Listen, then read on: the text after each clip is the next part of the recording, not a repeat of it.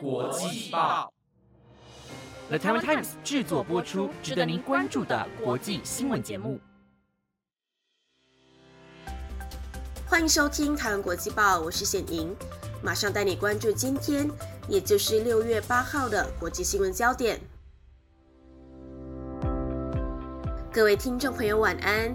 马上带你来关心今天的国际新闻内容。今天国际新闻焦点包括了乌克兰水坝溃堤冲走了大量地雷，恐怕酿成数十年的后患；加拿大四百一十四处发生森林大火，烟雾弥漫美国天际；美国和印度深化国防合作，将共同制造战机引擎；日本同志人权迈入大步，福冈法院裁定禁止同婚违宪。OECD 上修今年全球经济成长率到百分之二点七，警告复苏的路漫长。如果你想要了解更多的国际新闻内容，那就跟我一起听下去吧。首先带你关心乌克兰水坝引发洪水的消息。乌克兰卡科夫卡水坝在六月六号被炸出破口，引发洪水。而这呢，导致大量的地雷被冲走，可能会造成数十年的后患。红十字国际委员会武器污染部门负责人托勒夫森就说到：“本来知道哪里有地雷，哪里有危险，但是呢，现在因为被洪水冲走了，这不仅会影响到民众，也会影响到所有来这里帮忙的人。”他就说到：“红十字国际委员会花了数月的时间协助乌克兰扫雷行动。”包括呢绘制地图、标记雷区，还有就是会提供训练和设备。但是呢，现在全部都已经付诸流水。那这个卡科夫卡水坝是在俄罗斯的占领区里面，在六号的时候就被炸毁了。那红十字国际委员会就说到，地雷装置不会因为洪水而受损或者失效。这也代表着这些地雷在未来数十年内都有可能构成威胁。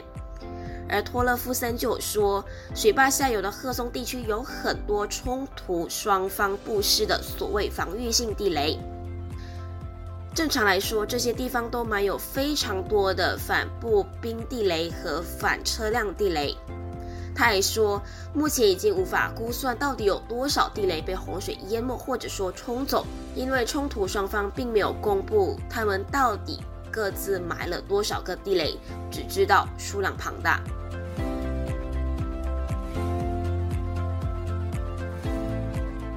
接着带你关注加拿大森林野火的消息。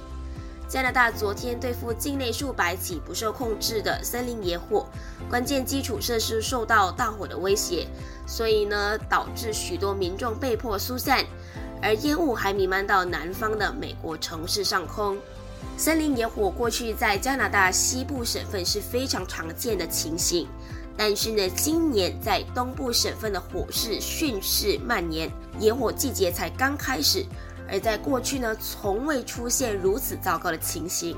加拿大公共安全部长布莱尔就说道：“大概有三百八十万公顷的土地已经被烧毁，大概十年平均值的十五倍。”布莱尔在简报的时候就说到：“目前有四百一十四处野火燃烧，而其中有两百三十九处是被认为火势失控的，而东部大省魁北克受到的影响是最为严重的。”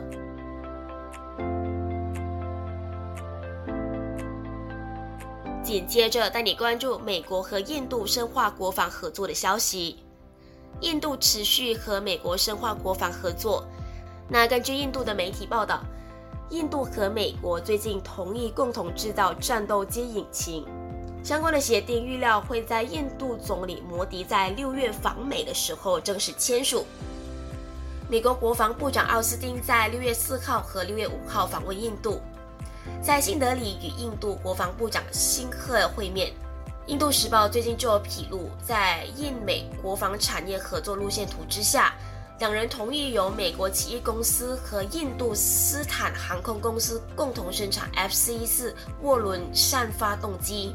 F C 四引擎推力两万两千磅，报道就引述消息人士说，奇异公司将提供百分之百的技术转移，共同制造的 F 四四发动机将安装在印度研发中的国造光辉二型的战机之上。那印度时报就有说到，印度总理摩迪将在六月下旬访问白宫，那到时候呢，两国应该会正式的签署相关协定。目前全球只有美国、英国、俄罗斯、法国和中国等少数国家有能力生产战机引擎。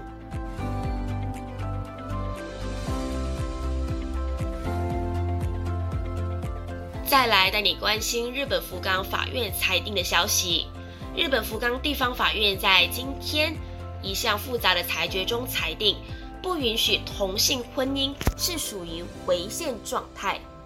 那根据路透社的报道，在一个星期前，另一个地方法院就有说到，不允许同性婚姻是属于违宪的，让日本 LGBTQ，包括同性恋、双性恋和跨性别及酷儿群组是非常振奋的。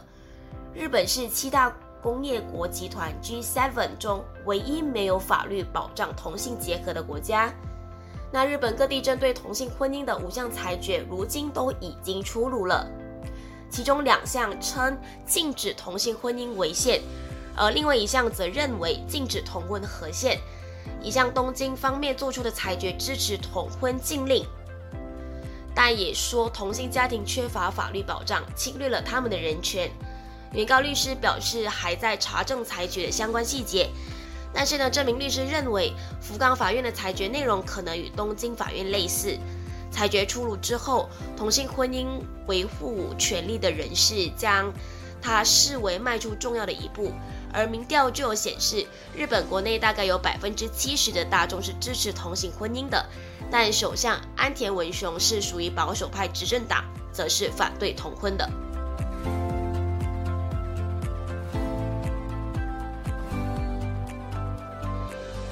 后带你关心 OECD 上修今年全球经济成长率的消息，通货膨胀缓解，再加上中国疫情解封，经济合作暨发展组织 OECD 在昨天的时候就小幅度的上调今年世界经济成长率的预估值到百分之二点七，但是呢，它就警告说经济复苏面临漫漫长路。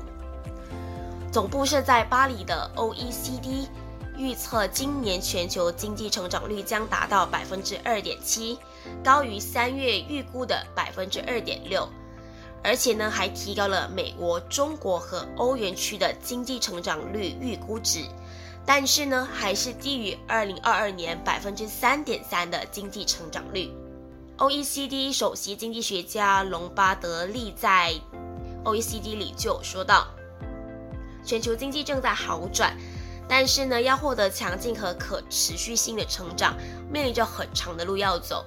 他也提出，如果按照过去的标准来说，经济复苏的道路是漫漫长路的。而 OECD 对2024年全球经济成长率预测则维持在百分之二点九。那 OECD 就有说到，能源价格下滑。供应链瓶颈的解决，以及中国比预期更早的重新开放，都有助于经济复苏。但是呢，根据 OECD 的数据显示，剔除波动较大的食品和能源价格后的核心通膨率还是高于先前的预期。那以上就是今天的台湾国际报新闻内容，是由 The Time Times 制作播出。不知道你对今天的哪一则新闻是更加印象深刻的呢？如果你有任何的想法，都欢迎你在 Apple Podcast 或者 IG 私信我们哦。感谢你的收听，我是显莹，我们下次再见。